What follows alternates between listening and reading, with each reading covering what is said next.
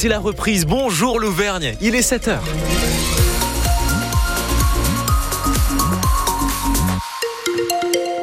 Kevin Baudreau pour vous informer sur France Bleu et votre météo en Auvergne avec une vigilance jaune établie sur toute la région, neige, verglas et grand froid pour la Haute-Loire et le Cantal pour aujourd'hui. Des températures négatives qui vont descendre localement jusqu'à moins 5 degrés dans la région de Saint-Flour pour ce matin, moins 1 dans l'Allier de Moyenne. On est autour de 0 à moins 2 degrés pour la partie Puy-de-Dôme et on est autour de moins 1 à moins 5 également en Haute-Loire. Cet après-midi, on ne va pas dépasser les 0 degrés. Kevin, vous allez peut-être croiser les chasse-neige et les saleuses sur la route ce matin. Oui, avec des conditions de route pas toujours évidentes, notamment sur le réseau secondaire et d'altitude. Pas de grosses tempêtes, mais quelques flocons tout de même et quelques centimètres chez nous par endroit. On est en vigilance jaune, neige, verglas sur tous nos départements. Grand froid également dans le Cantal et la Haute-Loire. Dans ces conditions, les services des routes sont donc sur le pont pour renforcer ce qui compte, l'adhérence. Et ils utilisent du sel ou de la pouzzolane, Emmanuel Moreau Alors ça dépend d'abord du niveau de priorité de la route. David Sauvad est le responsable de l'unité d'entretien des routes du secteur d'Ambert. L'idée c'est réseau principal, c'est du sel. Réseau secondaire, hormis pour traiter le verglas, c'est plutôt de la pouzzolane. Le réseau principal, c'est le niveau 1. Les grands axes à dégager le plus rapidement possible avec une intervention dès 4 heures du matin. Et le sel n'est pas utilisé n'importe comment. Si on est sur de la neige humide, on utilisera euh, du sel, mais euh, sans euh, la bouillie de sel. Le rôle de la bouillie de sel étant euh, sur une neige plutôt sèche ou sur du verglas ou sur une euh, d'amener justement la quantité d'eau suffisante. On donne la quantité d'eau suffisante au sel pour permettre d'agir plus rapidement et de fondre plus vite. Pour le réseau secondaire, c'est essentiellement de la pouzzolane qui sera utilisée. D'abord pour le niveau 2, celui qui permet d'accéder à chaque commune.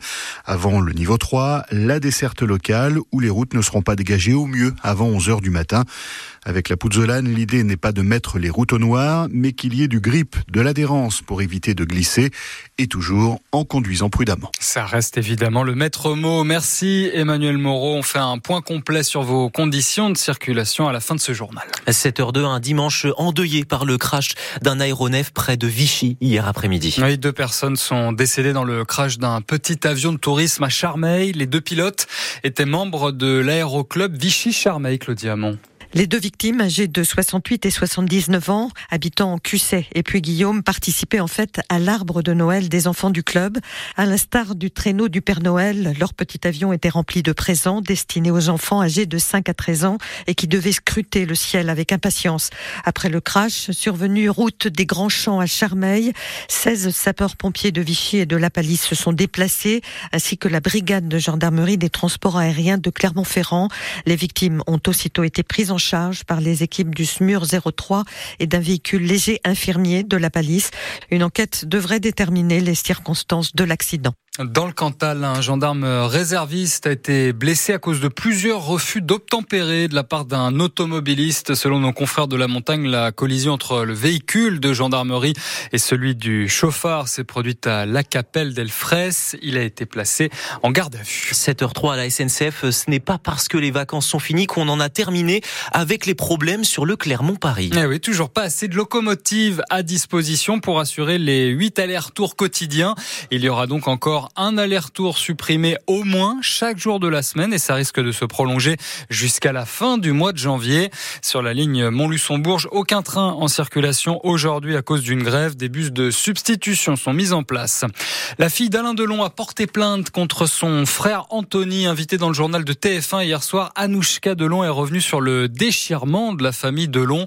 Tout est parti d'une interview d'Anthony Delon dans Paris Match jeudi où il accuse sa sœur de manipuler l'acteur 88 ans, affaibli et malade pour des raisons fiscales et des questions d'héritage.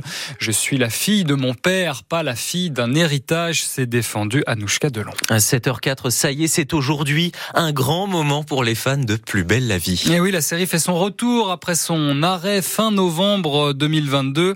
Plus belle la vie, encore plus belle. Premier épisode diffusé sur TF1 à 13h40 aujourd'hui. Les plateaux de tournage qui ont quitté les studios de la Belle de Mai à Marseille, désormais Désormais, ça se passe à Alouche, en extérieur, et ça attire beaucoup de curieux, Loubourdi.